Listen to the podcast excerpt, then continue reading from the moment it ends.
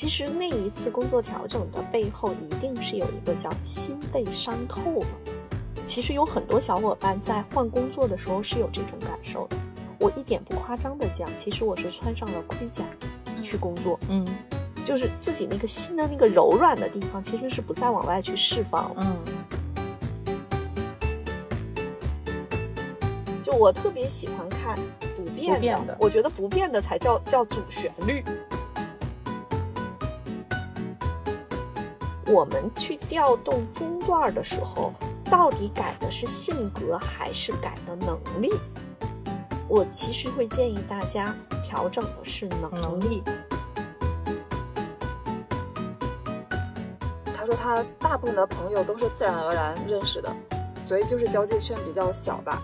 能够遇到的合适对象的这个几率也太小，而且他的性格因为过于谨慎，也一直没有开始一段恋爱关系，总是在暧昧阶段察觉到一点不合适就逃跑。那他觉得他如果能够转变得更加开放、积极，那是不是更有可能开始一段亲密关系？他体量三十一，沟通三十四。你知道沟通三十四还有一个特点是什么呢？叫我懒得跟你们说，好像恨不得就我一个眼神，你就应该知道我要往北走，跟着我一起往北走。凭啥？呃，凭啥？欢迎大家收听《十人十集》，我是舒阳。我是赵楠，我是薛逸然。世界上没有完全相同的两片叶子，也没有完全相同的两个人。看到差别才能互相理解，关照他人才能认识自己。虽然我们说江山易改，本性难移，但也时常听到一些人分享自我改变、自我突破的故事。性格的变与不变，这是一个万年话题。那我们这一期就鼓起了勇气来挑战一下这个话题。其实之前就有很多听友问过，说这个盖诺普测试结果会不会变，然后几年可以重新测一次。其实背后大家关心的就是自己这个用这三十四个才干所标识的这个叫做思维习惯啊、行为习惯啊、情感的模式，是不是也是会随着时间变化的？那我恰好可以分享一下自己的例子。然后我是测过两次盖诺普，前后隔了四年。这两次的结果排序变化还是有的，反正我自己总结变化最大的三个才干，一个是成就，从第一次的排名倒数第三上升到了第二次的排名第三，然后是审慎，从原来的排名第五降到了排名第二十四，还有一个是自信，从原来的排序十八到呢现在的排序第六。嗯，然后我自己是找到了一些解释方式来解释这些变化的。就比如说，我第一次测试的时候，处在一个外部压力和自己的心理压力都比较大的工作情境下，那那个时候，我需要的就是周末能够躺平，嗯，所以在这样的状态下，我觉得我测出成就倒数第三是完全可以理解的。然后，但是四年之后，就我就处在一个这个自主性相对高很多的自由职业的状态下。那工作对我来说，就那种压力感、压迫感就少了很多。就我不会觉得自己每天就只想躺平，因为我已经有足够的时间去躺平了。反而我愿意去做更多的事情。然后这个审慎往后排，自信往前排，跟这个工作的变化也有很大的关系。就我觉得离开了公司之后，就自己的能力在这个市场上能够得到更多的正反馈，这自然就会让人更加自信。而且呢，就是在公司里面的时候，就总会觉得自己会受到这样那样的评判，然后每个环节都要做到无可指摘，所以也会就是审慎就比较靠前啊。所以我的我的结论啊，就是这个工作环境的压力值大小，就也会大大影响一个人的行为表现。然后这是我分享自己的案例，依然老师跟楠姐就不知道你们是怎么看的，就因为你们肯定也呃测过不止一次的盖诺普嘛。就你们肯定也会有测评结果的变化，就你们觉得结果的变化是不是也跟工作环境有很大的关系？我自己并没有测过那么多次，我只是在二零零几年的时候刚买了那本书，有一个前五，然后我认证盖洛普教练的时候，二零一七年有个三十四，后来我就没有再测。我没有再测的原因，啊，实话说，我有更多其他的工具帮我去挖掘更深层的自己的一些内在的那个动机也好，或者一些特质也好。啊，然后盖洛普这个呢，我是看过很多小伙伴有多份报告，然后呢，舒阳的报告呢是这个适应之前第二，现在第五这两份报告其实区别不大，嗯，但我见过一个适应才干，三份报告，跨度十年，都在三十四的，哦，都在三十四。所以，但凡让我去看这个报告，其实舒阳会说到这个叫工作情境的压力值的大小会影响吗？会的，因为那个小伙伴他三份报告里面，包括最近的一份应该是二零二二年吧，去年的报告。去年他换了工作，从他之前已经工作十年的一个公司离开了，进了一家，跳到了另外一家公司。呃，另外他的个人生活也有了一个非常大的变化。那我想说，他的那个报告，当时我看到这三份报告，第一个点我就知道，二零二二年这份报告是他最有力量感的。嗯啊、那你们可能会问我说，哎，这三份报告你怎么能看出他最有力量感？他的追求、统帅、行动都反提到前面来了。嗯嗯就你能够感觉到，就是这个车要上跑道了啊，就那个感觉。我也跟他聊过他的这个工作中的变化，他说原来在啊、之前的那个公司是一个全球的公司，而且他们是在这个亚太区中国区域嘛，有很多事情必须是这个 global 那面可能是有一些策略，他们这个地方来去执行。但是他现在跳到了一家公司，是在他的总部，嗯而且他在总部其实现在带两个非常重要的项目，所以他的那种掌控感其实是出来了啊。嗯我觉得这个其实一定是工作环境是有变化的，嗯这是一个点。呃，我说一下我自己的变化。我是在二零零三年、零四年买了那本《现在发现你的优势》，测了这个数据之后，当时只有前五，后来我也没并没有把那时候的三十四解锁啊。前五里头我也是有体量的，但是我二零一七年再去测评的时候，我的体量排在中段了。嗯嗯当时我上课的时候就追着那个盖洛普官方的那个老师去问，我说为什么？为什么？嗯我觉得他并没有办法给我一个解答，但是我嗯自己其实后来不断的看大家的报告，不断的去体会，我是有感受的。就是体谅这个才干，其实它叫同理心。嗯其实比同理心更精准的一个词，我觉得应该叫玻璃心。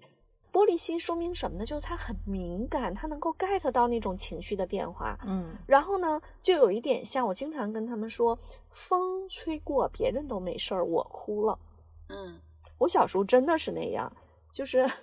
老师如果在课堂上 批评别的男同学，哎呀，我听着那个我就不行了，我哦眼泪噼里啪啦往下掉。还有一个就是我小时候不太爱吃饭，然后我们家五口人，我是老小，我吃饭的时候爸爸妈妈看我特别瘦，就会就会给我夹一个让我多吃点儿，然后嗯我就哭了。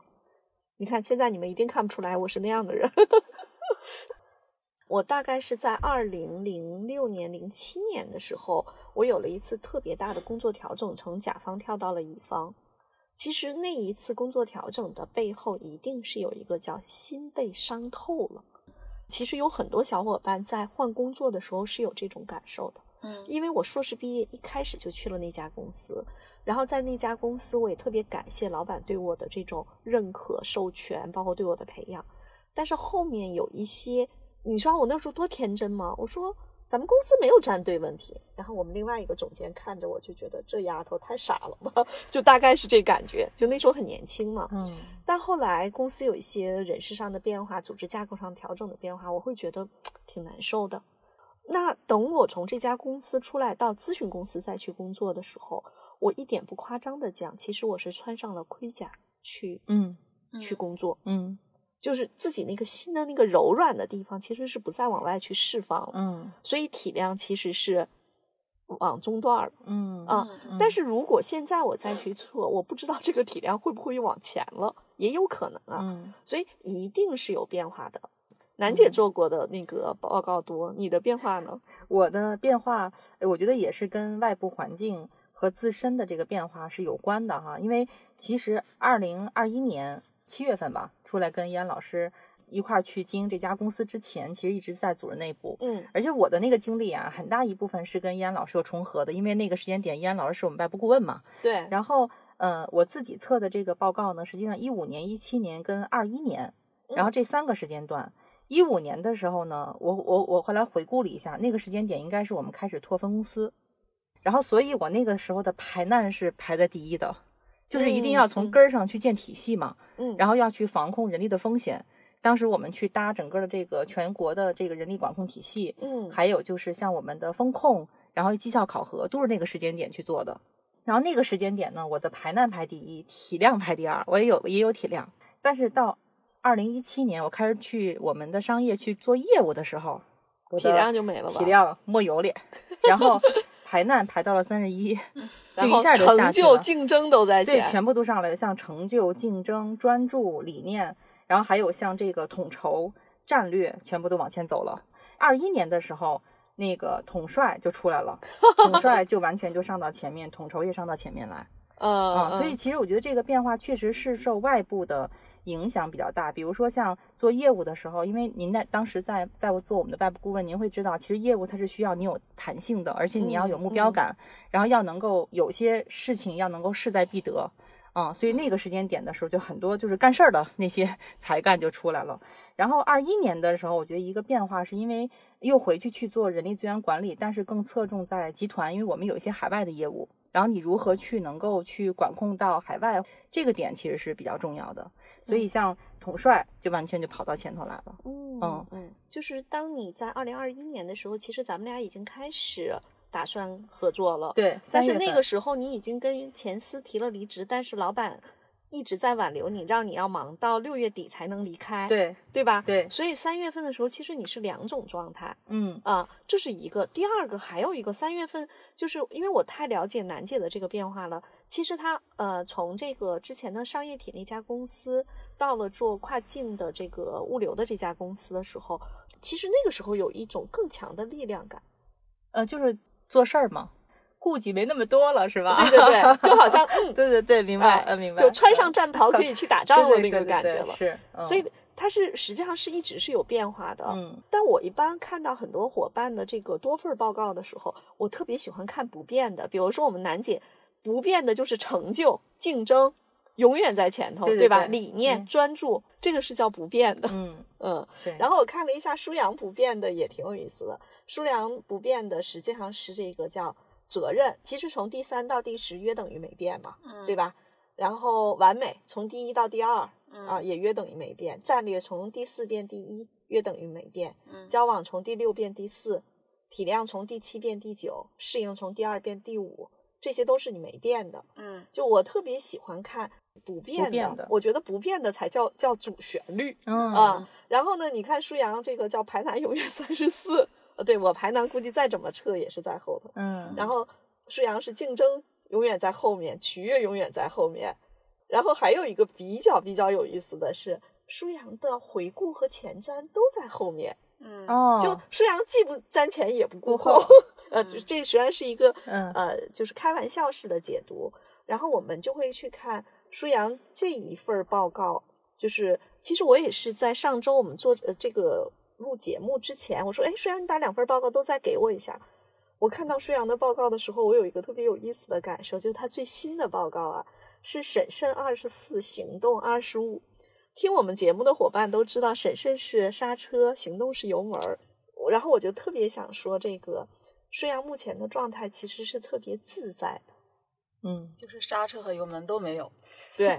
这个在我说来就是空档滑行，就有一点像你在一个地方，比如说在一个特别美的地方，然后去滑草，我们知道那个绿上，呜就下去了。嗯，但是这个里面我还见过有些人审慎和行动同样都在后，但是如果他自信靠后，嗯他就不舒服。但是舒阳是自信，这次在第六，嗯成就在第三。嗯就是如果一个人审慎和行动都在中后段，但是成就也靠后，自信也靠后，那个人一定是一个空档躺平状态。哦，明白，嗯，但是我觉得舒阳目前就是那个叫空档，很自在的。我觉得用了一个词在玩耍，嗯玩耍，嗯，嗯，嗯是那个感觉吗？我觉得是。所以我们要看那个叫主旋律嘛，啊、嗯那个主旋律，然后我觉得变化的才干找找原因，主旋律的那个不变的主旋律，那个也特别有意思。所以我也找到了自己的主旋律，通过两次测试。适应，自动驾驶，然后，因为我们讲的还是这个怎么去改变和调整自己性格嘛，然后在第二期的时候，其实徐老师就提到过，说大家其实可以多关注自己的中段才干，可能这里面有一些撬动的空间。因为中段才干就你谈不上很突出，不是你的自动驾驶，但也不是短板。关注中段才干，这是很有启发的一个点。但我的问题是，具体怎么知道我应该加强哪一个或者哪几个中段才干呢？我觉得是这样哈，嗯就是首先我们啊、呃经常会讲那个组合叫场景、角色和目标嗯嗯啊。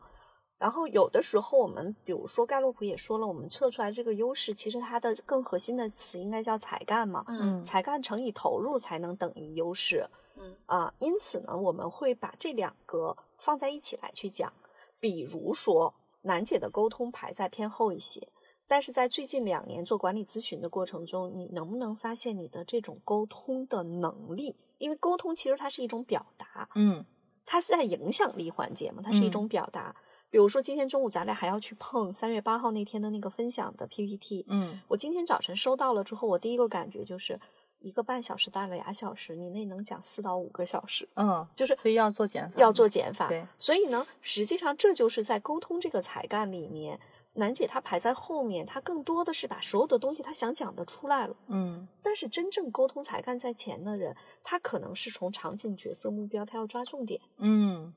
比如说，十分钟讲一件事情和一百分钟讲一件事情，它一定是不一样的。嗯那我们刚才讲到的，其实就是如果你根据你的场景、角色和目标，你想调整某一个才干，实际上它是一种刻意训练。嗯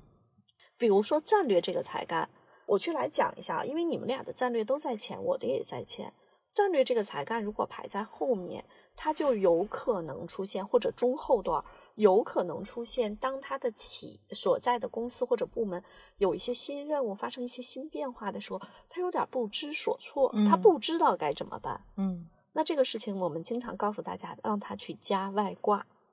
这个东西就有点像抄作业，你你你还是有的抄就行了。但但就不不主张他自己去调整了。呃，这本身就是调整，嗯嗯就是因为他以前连抄作业这三个字在他脑子里是不太存在的嗯啊，这已经就是调整了，这是中段。还有一些小伙伴，我遇到特别多的是他的影响力才干，有三到四个排在十三到二十之间。嗯那这样的小伙伴，我能够看到究竟是什么卡住了他向外的那种释放的能量，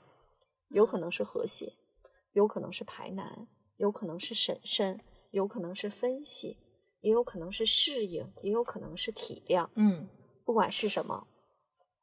但是现在老板给他一个机会，让他去做啊、某一个新业务部门的团队的负责人，嗯。那这个时候要去鼓励他，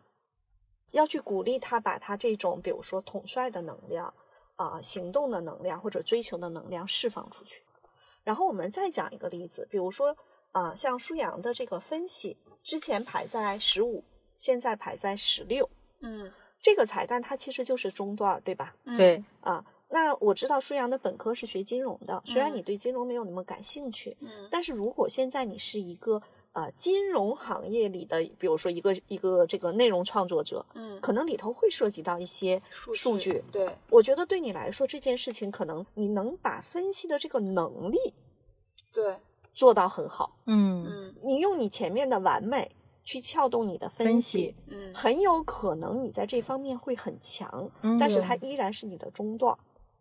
啊是我，我觉得如果让我做这这一类工作，我肯定是没有问题的。只不过它不是一个自动驾驶，就我不会看到数字就兴奋。是的，嗯啊嗯然后咱们再比如说，还是拿舒阳的报告来说哈，舒阳比如说他的这个呃统筹，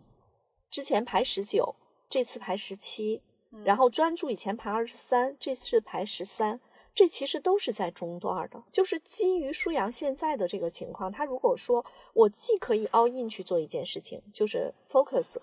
比如说你去写文档的时候、写文章的时候，但是如果现在你就是举个例子啊，我们现在要做一场脱口秀大赛，然后呢，现在让舒阳做这个总制片人，舒阳能做吗？当然能啊。那他嗯这时候的统筹这个才干就会被调动起来。嗯啊所以我们去调动中段的时候，到底改的是性格还是改的能力？我其实会建议大家调整的是能能力，嗯嗯嗯就我经常说，咱们举个不恰当的例子，我背着一个双肩包，背后都是我的装备库。我这个装备库有了，我依然可以在不需要我去拿出我装备的时候，我想怎样就怎样，那是我活的我的天生的性格。嗯但是如果需要的话，我实际上是有这个装备的。嗯那所以，因为之前确实是经常会有听友问，就是说，我觉得我想要把这个才干更加强一下，但是为什么想呢？就可能比如说他身边有那样子的人，他觉得那个人的那种状态他会很羡慕。但刚才燕安老师说的是你的场景角色目标，就我理解还是一个，嗯，就是要明确自己，比如说，就拿职业发展举例，就可能比如说你的目前的目标可能是你希望在公司里做到一个小管理者，这可能是你目前的一个场景角色目标。那你可能需要想一下，如果你想做到一个管理者的话，可能中段的哪些才干是可能能够发挥作用的。对，其实说到改变自己这件事情啊，嗯我觉得我今年很快到五十一岁了。嗯，我二十一岁就本科毕业了，过去嗯三十年我是在改变自己。嗯我觉得我是一个就是不断的都在想说，因为完美排在前面嘛，其实还是想怎么样才能够更好、更好、更好。但是我在改变自己这件事情上，我可能比很多人多一个天生的优势，就是我在接纳自己这个方面做的比较好。嗯嗯就是我知道我是这样的人，嗯比如说我知道我是什么样的人，我特别没有耐心，嗯我脾气很急，嗯我说话很冲。嗯我外甥女都跟我说，她说小姨你是咱们家最替家里人考虑的人，但是你说话是最不中听的人。我说，对，你知道我啊。那这个时候，嗯，我其实也在调整，就是说话不中听这个点。但是这个调整的前提是我很清楚我是这样的人。那我要去改变我自己的时候，我就去问我为什么要改变。首先，第一个点是，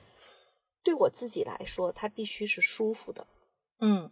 对我自己，它必须舒服，我才能改。比如说，为什么我最近在某些表达的时候，能有三种情况？第一种情况是把话咽肚子里，别说了，就是你说出去，其实人家不舒服嘛，尤其是嗯家里人就不说了。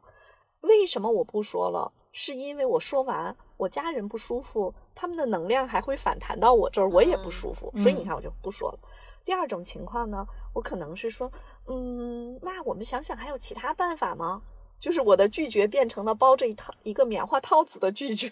嗯或者还有一点是说，嗯，这个事情我的观点可能是这样，嗯，但是没关系，就这件事情你负责，你来弄吧。啊，比如说我前两天跟楠姐讨论一件事情的时候，我说咱们以后吧，表达可以这样的说，咱俩观点不一样很正常，但是既然我们是合伙人，在某些事情上要达成共识，嗯这个其实就是我我也在调整我自己。我觉得第一点自己舒服一点，第二点让别人也舒服一点，第三点是让这个事儿能推动下去嗯啊。所以这是我说接纳自己，然后我再去调整自己，然后我调整自己的那个方向，其实还是放在就是我觉得在能力这个维度上，嗯。所以我觉得调整自己的性格，不要跟出厂设置斗争。嗯，那我们刚好就是可以来聊一下，有三个听友提交的他们的情况，嗯。就他们刚好也是都还蛮想改变自己的。第一位听友，我们叫他小 S，然后他说，他对自己性格的认知是被动、温和、疏离，不善表达，在自己不熟悉的领域会显得胆怯、焦虑，在意他人的评价。然后他希望自己可以变得更加主动、勇敢、开放、果敢，更有冒险精神和行动力。然后他说，他想要改变的原因是什么？他说，一方面是有三个方面，一方面是他面临职业转型，他不久前刚刚裸辞，然后他裸辞之后，他希望能够做更多的尝试，让自己和世界发生链接，但是好像很难迈出那一步，总是以还没有准备好为由退缩。好，第二个原因是他以前在职场中的向上管理做得比较差，过去经常因为觉得还没有理清楚自己的观点和需求，所以面对不合理的工作安排也不敢表达，导致不合理的安排越来越多，然后又进一步激发了他的拖延症。他觉得他如果能够更主动、勇敢地表达出他的需求，即便没有完全想清楚，但可能结果也比拖延要好。好，这是第二个原因。第三个原因是，他说面临催婚的压力，希望扩大交际圈。他说他大部分的朋友都是自然而然认识的，所以就是交际圈比较小吧，能够遇到的合适对象的这个几率也太小。而且他的性格因为过于谨慎，也一直没有开始一段恋爱关系，总是在暧昧阶段察觉到一点不合适就逃跑。那他觉得他如果能够转变得更加开放。积极，那是不是更有可能开始一段亲密关系？然后我会觉得这三个理由其实就还都挺合理的，或者或者说这三个动机吧，嗯，都还挺合理的。小 S 的这个干口报告我们也附赠了这个详情页，然后大家可以去看。那轩老师和楠姐，你们对他有什么建议吗？就你看他们的他的报告，觉得他可以去训练的这个才干或者说能力可以是哪些呢？嗯，小 S 的报告我看了一下哈，我首先是会建议他，嗯，不要把那个他前面说的自己的个性那些都当缺点，我觉得那是个特点。嗯，比如说他和谐在第二，他就是温和。嗯，体谅第八，他就是特别关注别人的感受。然后思维和分析，一个第十，一个第一，思维第一，分析第十，审慎第四，那自然就会出现一个特点，就是他就是很稳。稳健，嗯，因为稳健就会让他对于没有想清楚的事情，他很难一踩油门就下去。对，因为他行动在二十七嘛。嗯。然后呢，包括因为他的稳健，又特别在乎关系，又特别有同理心，他的沟通就排在三十四，因为他要确保自己说出去的每一句话、干的每一件事情都是点那种非常确定。嗯，所以。对小 S 来说，有的时候是你要先能够怎么讲呢？先能够让自己在与不确定性共舞的过程中，去承担失败的后果。嗯嗯嗯，我觉得这个点其实可能是一个特别重要的一个点。但是这里头他要想把这个事情改变，绝不是坐在家里看书就能改变的。他要走出来，嗯，走出来，实际上这里头特别像软广啊，就我们植入我们宽跑道计划，实际上就是相当于，当你跟更多的人在一起的时候，当你听到更多故事的时候，你就发现，哦啊，原来还可以这样，因为他战略三十三，嗯，他真的不知道这个世界原来有很多人居然是这样做的。啊，所以这个是我说，倒不一定说非要参加我们宽跑道计划，但是你首先要能够跟各种各样的看起来甚至有点不靠谱的人都要在一起，其实就是把他那个弹性打开。第二个点是我看到的，说他必须有一个好的支持系统，因为他非常在意人的反馈。就比如说啊，举个例子，比如说我跟楠姐是闺蜜啊，我们现在都二十四五岁。然后呢，楠姐最近呢有一个男生喜欢她，楠姐呢也动心了。然后我天天在旁边说，我说我就觉得他不行，我觉得他也不是特别爱你，我觉得他巴拉巴拉巴拉。嗯嗯。你说这楠姐这段关系能往下走吗？嗯。有这么一个讨厌的闺蜜 啊啊！但是呢，如果比如说楠姐现在可能，比如说我们俩是大学同学，我们俩现在合租在一起，在北京打拼，楠姐可能就说我男朋友这一周都没理，就他一周都没理我，他是不是不喜欢我了？我说你又不是不知道互联网公司卷成那样。我说你不要老等着他给你发微信，你可以问问他周末怎么安排。嗯。然后楠姐说：“那我问他不就那个什么？”我说：“没事，你问问。”然后楠姐说：“可能会问他，哎，周末我们要不去看个展吧？”那边那个男生说：“好啊，好啊。”这个其实就是当他的支持系统很到位的时候，他就慢慢也会有正反馈。嗯。而这个持续的正反馈，他就会更有那个力量感，才能拿回来。嗯，力量感那三个字可不是用嘴说就能拿回来的。所以我觉得第一个是，嗯，他自己有一些变化；第二个，他要走出来看到更多的；第三，实际上就是他要找到那个比较好的支持系统，比如说裸辞啊，裸辞之后，因为我不知道小 S 在哪个城市，他后面要去哪里工作，我甚至可以。稍微夸张一点说，你给自己弄个 gap year，这一年你每个月换一份工作，咖啡厅里打打工，你把它都做成那个短工，大家说那简历不就乱了吗？用一年乱拿回自己的力量感，把自己的世界打开，这年头你又不是要在一个公司工作一辈子，你怕什么？嗯嗯说不定还能遇到合适的另一半呢。嗯啊，当然我嗯给支的这招稍微有点风险啊，呃，但我其实是想跟小 S 说，就是你必须要面对这种不确定性，就是审慎在前，特别容易踩着刹车，这车就别开了。有时候天塌不下来，而且啊，人是越折腾胆儿越大，嗯，是？吧？南姐，对，南姐审慎在后，我审慎在后，对，嗯，形成鲜明的对比。对，好的，那我们再到第二位听友，这位听友我们叫他小 A 吧，然后他讲的就比较简单啊，他说觉得自己性格慢，想要变得更快，然后他对慢他又解释了一下，他认为什么叫做慢，他说慢就是慢热、谨慎、理智、冷漠、深思熟虑、反应缓慢，然后他想变得更快的那个快。他解释是叫做关心他人、热情果断，能快速建立关系。那小 A 的报告我们也附在了详情页。我特别想笑，他想更快，他行动好像是第几第第六吧，嗯但审慎第四，四，然后分析第一，责任第二，就是我感觉他要把他的车给开废，就是这边轰着油，这头踩着刹车车啊、对，呃，就我能理解小 A 自己想要的那个感觉，其实他不是慢与快，实际上他就有一点像我瞄准，就我特别想射击，但是我一直瞄不准。啊，他战略第五，理念第七，这也是一个头脑也很灵活的。然后呢，我是会觉得他，我们一个一个来说啊，他想更快，其实不是更快，嗯我觉得他希望自己能够不被自己的某些东西卡住，就是他好像自己给自己弄了一个小栅栏在前头。我觉得他倒不是单纯的快，另外呢，我觉得他希望自己能够去关心他人，快速的建立联系。实际上，我们去看一下他在人际这个方面啊、嗯他体量排的比较靠后，对吧？嗯呃，取悦还行，取悦二十一，但是我看到小 A 的报告，我就感觉他太就事儿论事儿了。嗯，你看啊，完美十二，自信十三，追求十四，统帅十五，就这十二到十五，你能够感觉到那种特点吗？嗯就是要去干那个事儿，嗯。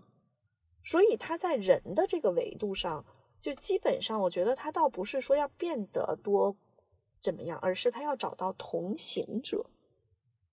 嗯，嗯是跟他一样的人吗？不一定是一样的人。我觉得他是需要有哪怕跟他不一样的人，但是他会觉得大家在一起，因为你看他想要的那个诉求，其实他是希望自己跟人在一起，对，但是他现在一定是没有跟他想要的那个人在一起。嗯我觉得楠姐是不是会有点感对觉？你大概 get 到我说的？对，就是那个不呃，刚才您说的一个，咱们两个人可以观点不一样，观点不同的志同道合者，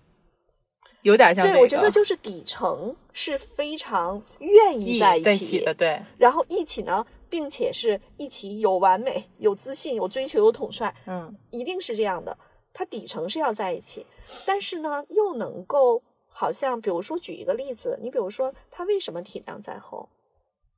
我跟楠姐可是体量在前，后来变后的。嗯嗯也就是说，在某种意义上，我们这个东西它它是有的，或者曾经它是曾有，经有对，后来可能受一些影响啊，可能太就事论事，这个东西有点往后了。嗯但是这个小伙伴，我不知道他会不会是，嗯，之前可能因为我这么跟你们讲吧，我见过四个体量在三十三或者三十四的女生，嗯。嗯。都是创业者，嗯。哦，其中有两个现在其实他们的团队非常好，嗯。嗯。但是这两个中的其中一个已经跟他原来的团队说拜拜了，但不是说关系不好说拜拜，嗯而是他自己有了人生新阶段的新选择。哦，嗯明白，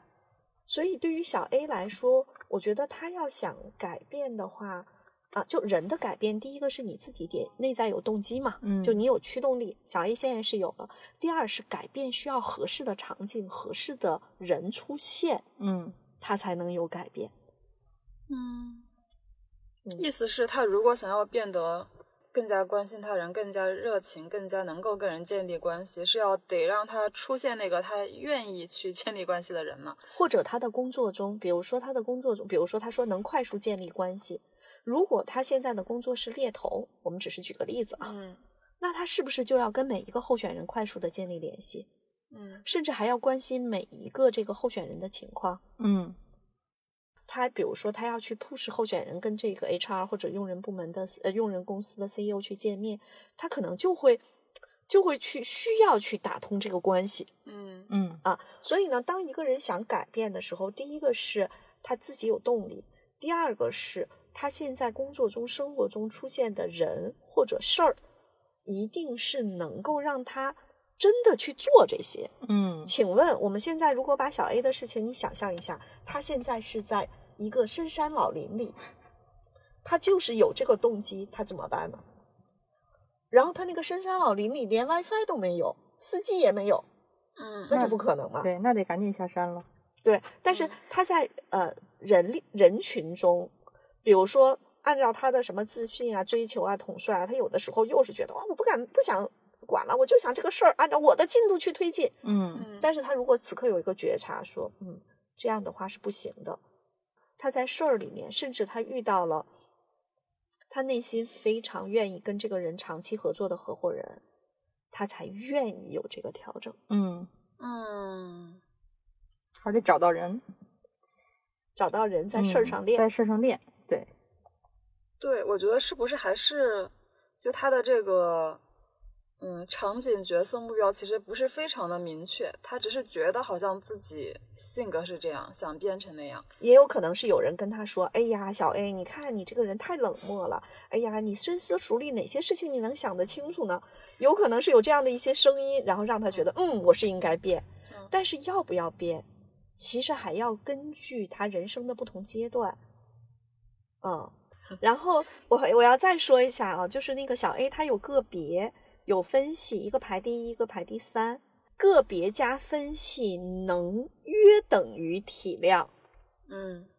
我来讲一讲这个是怎么来约等于体量的。我刚才不是讲我有四个关系还比较的好的朋友，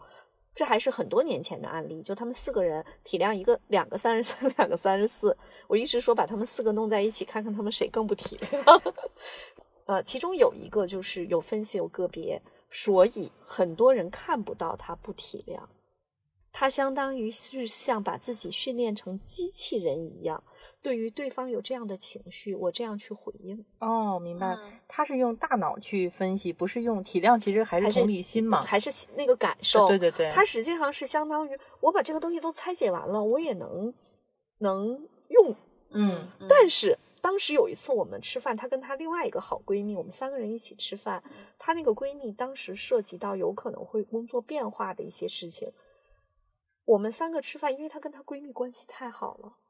她的体量就为直接掉到了零分，甚至就没了。嗯因为她关系太好，她就不用那个个别加分析去去应对了。嗯当时在那一次我们吃饭的时候，记不清楚具体她是怎么怼她闺蜜的时候，我当时看到说真没体谅 啊。嗯所以呢，我也想跟小 A 说，就是因为个别加分析能约等于体谅，实际上你可以多去学习一些或者看一些，就是我们说的跟心理学啊、跟和人打交道啊等等，去感受别人感受的这些书籍，让自己能够建构出来，至少在建构出来这样的一种能力，而不是完全在自己的这个原有的方式里头自动驾驶。嗯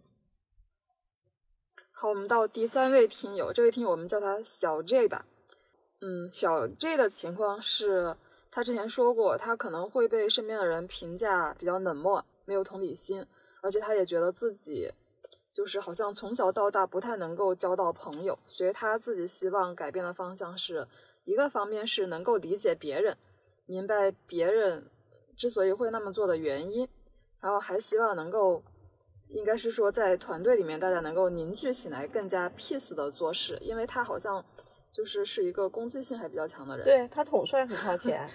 嗯，然后竞争很靠前，行动很靠前，自信很靠前。嗯排难还靠前，嗯专注还靠前，专注也是要按照自己的节奏去做事儿，统帅也是你们都得听我的，嗯所以他是一个就是在报告上看起来，这位同学其实是一个比较。比较强势，甚至我们管统帅叫正当的霸道。对，霸道不霸道，反正他自己认为他是正当的霸道。对。然后呢，这位同学我觉得是，嗯、其实他跟前面的小 A 同学一样，就是个别和分析其实嗯还相对靠前，个别第一，分析十一，然后他体量三十一。沟通三十四，你知道沟通三十四还有一个特点是什么呢？叫我懒得跟你们说，好像恨不得就我一个眼神儿，你就应该知道我要往北走，跟着我一起往北走，凭啥？呃，凭啥？对，所以这位同学，嗯、我是会觉得，就是你要想去更理解别人，其实有一个点是，你要先把你的那个叫把我变小，变小小，变小。对，就我以前会去画一个随便画一个正方形，我说有一些人的正方形不大，但是我很大，把正方形塞满了；有些人的正方形很大，但是我很小，嗯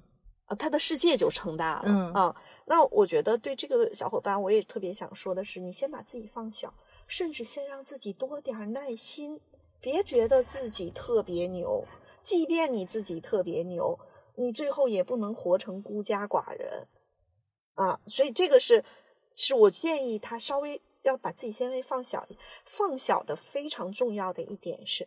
有耐心。嗯能听别人把话说完，去参与一些看在你看来特别没有效率的场合。比如说，我举一个例子哈，我有的时候为什么我说到他的时候我会特别有感觉？其实我自己有的时候也是会有这种一样的问题。比如说，如果我去参加一个活动，我觉得这个活动，哎，一点这信息增量就这么点儿，信息质量还不高，哎，懒得去，我还得跑这么老远。但实际上，这是不是另一种自大？嗯当然，可能我运气比较好，就是我会有各种各样的伙伴，不管是来找我做咨询的、跟我聊天的、我们的企业客户等等的，就是我这个信息量其实是特别多的。但是如果你不是我这样的工作性质，再有这样的一手牌，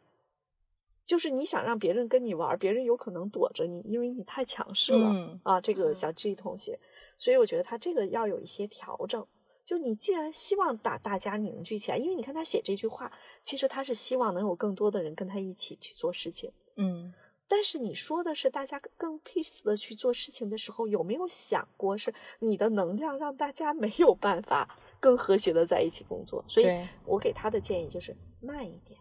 更有点耐心。很多事情并不是你觉得你的对，你的更有效率，有的时候甚至允许别人用别人的方式跑一段时间。嗯啊，然后，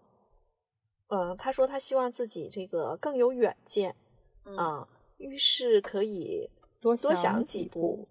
预防风险。你婶婶都那么靠前了，你还 预防风险？其实他的我在他的嗯那个数据里头看，这是一个掌控欲很强的人。对，我觉得可能是他要想调整的话，就第一个是啊，三句话吧，简单说。嗯第一句话说多点耐心，嗯啊，第二句话呢是多站在别人的角度去思考，嗯，就是他为什么这么想，你要等别人把话说完，嗯。然后哪怕跟你想的不一样，是不是能在某些事情上尊重别人，用别人的方式达成目标，而不嗯。是你说的都对嗯。啊？我觉得这是第二个点。第三个点就是别总给别人泼冷水，就他这个数据有可能是特别容易给别人泼冷水的，又有排难，又有审慎，嗯，又有自信，又有专注，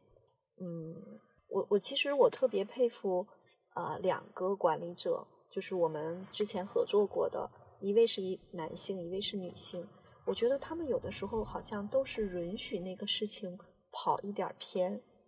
嗯但是实际上大方向不会有问题。对其实就是那个我们说的，他是有那个宽容度的，嗯容错率很重要。嗯，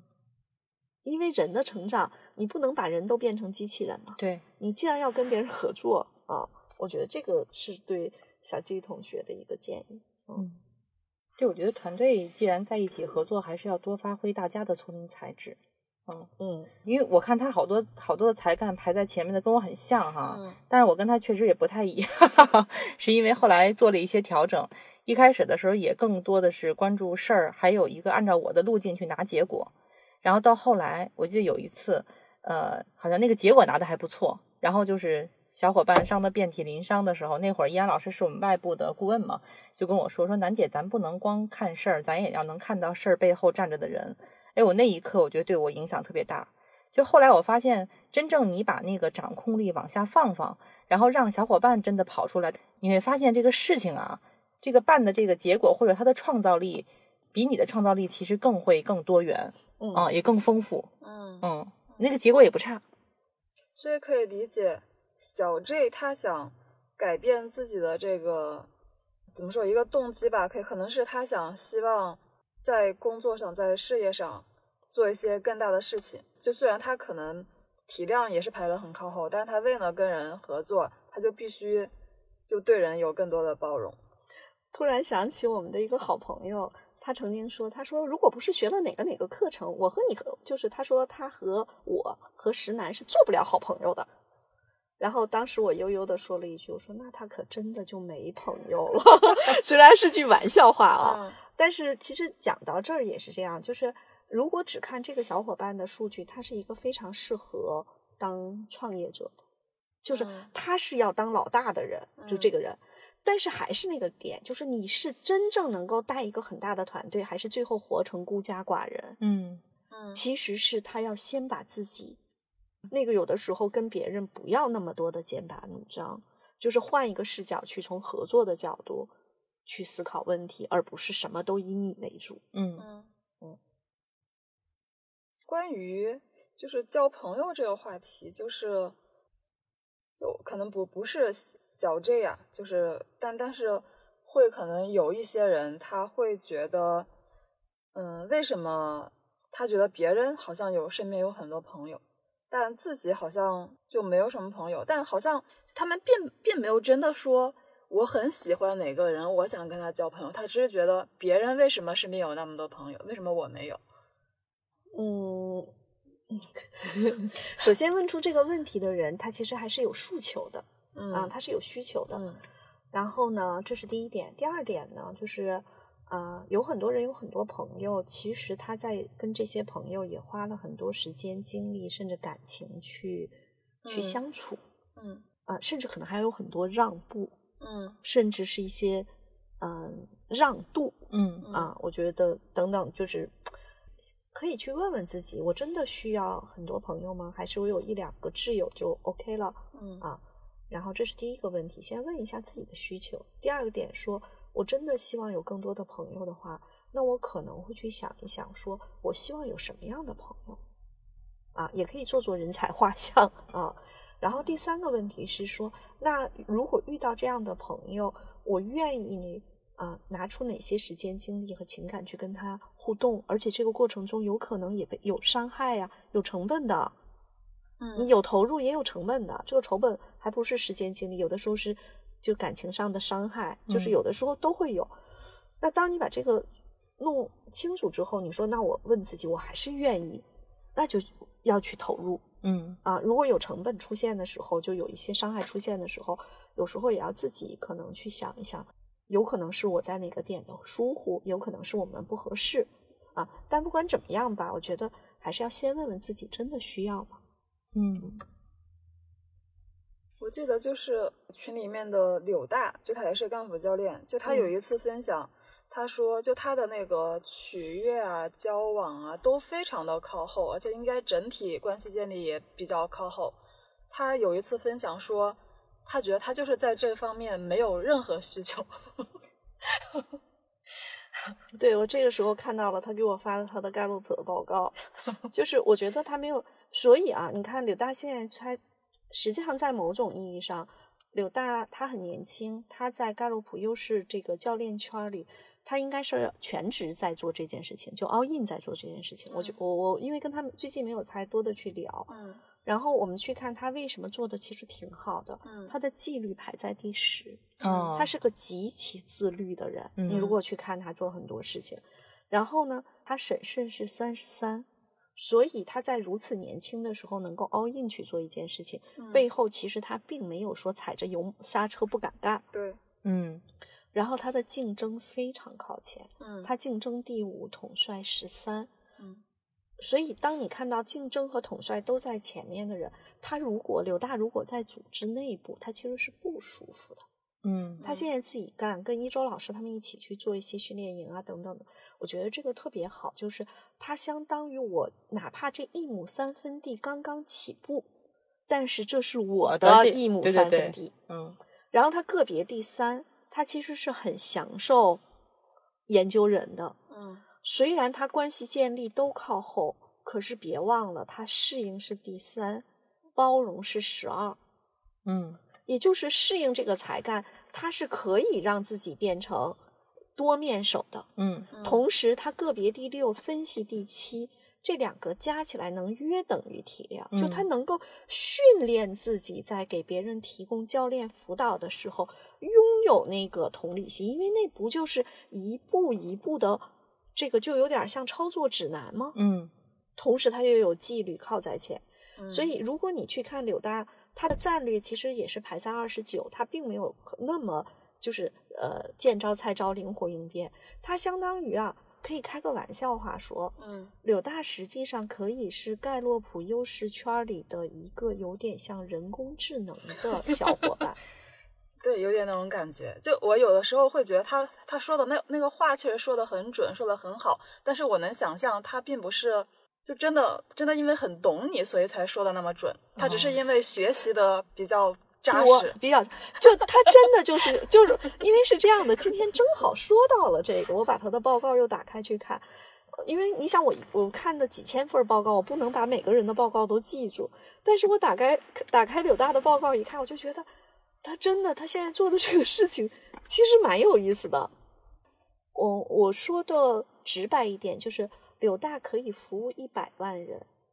但是可能我服务的人不会那么多。嗯嗯，因为我不是用人工智能的方法，我我这这这个其实特别耗心血，对我来说，嗯嗯嗯。嗯好，关于如何调整自己的性格，就燕老师还有楠姐，你们还有什么觉得想分享的吗？让自己舒服一点，才能有变化。把自嗯己放在一个合适的场里面，有持续的正反馈，有一种相互支持的环境，才会有变化。不要跟自己死磕。对，我是不太能理解为什么要调整自己的性格。我觉得我性格嗯挺好的。嗯，你可能觉得你自然而然的就跟跟随这个情境就已经调整了，对，就你不会说我很羡慕谁谁谁这个样子，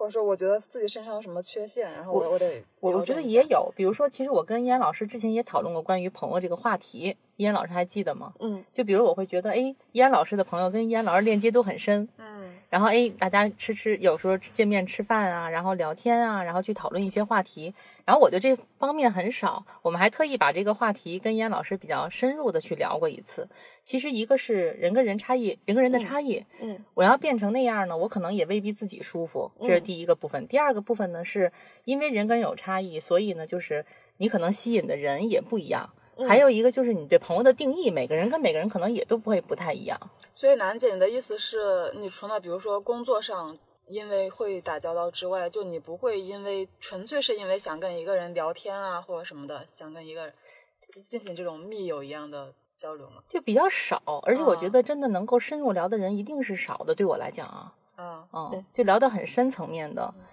就这个部分的人对我来讲一定是少数。你肯定也不会说我很羡慕别人有那种什么闺蜜啊什么的。嗯，我也有闺蜜呀、我怎么没有闺蜜？对我只是觉得是说我不会，就是其实也谈不上羡慕吧，因为我觉得人跟人还是不一样的。嗯嗯嗯，嗯，所以就是不会拿别人去套我，因为性格不一样啊，对吧？嗯？嗯，嗯是，我觉得人想改变自己，无非一个还是因为工作上、职业发展上，还有一个可能就有点像小 S 之前说的，就觉得好像因为到了一定的年纪，一定要好像必须要进入亲密关系，但是好像中间又好像因为自己的性格就不能像有的人一样，就是能够那有那么多机会吧。我觉得这也是一种动机吧。但是我是觉得啊，刚才燕老师说那个点，我觉得特别好，是在哪点呢？就是如果你有这样的想法，你就要让自己有这样的渠道，或者有这样的社团。因为刚才说了宽跑道的事儿嘛，对吧？嗯就是类似于这样的社团或者这样的群体，你要能接触得到，你真正能用行动去开始去探索，嗯，因为嗯你只要没有行动，别人就看不到你，嗯就起码你得有先有行动，让别人知道哦，有这号人是吧？然后后面的时候才会有更深入的链接。好，这期播客咱们就先聊到这。听友们如果想要追问一些问题，欢迎留言，我们非常需要你的反馈。比如你希望听到什么样子的话题？对本期的内容，你有没有有话想说的？你还有哪些观察和思考想跟我们一起探讨？也欢迎你直接加入我们的听友群，入群方式在节目介绍页可见。谢谢，再见。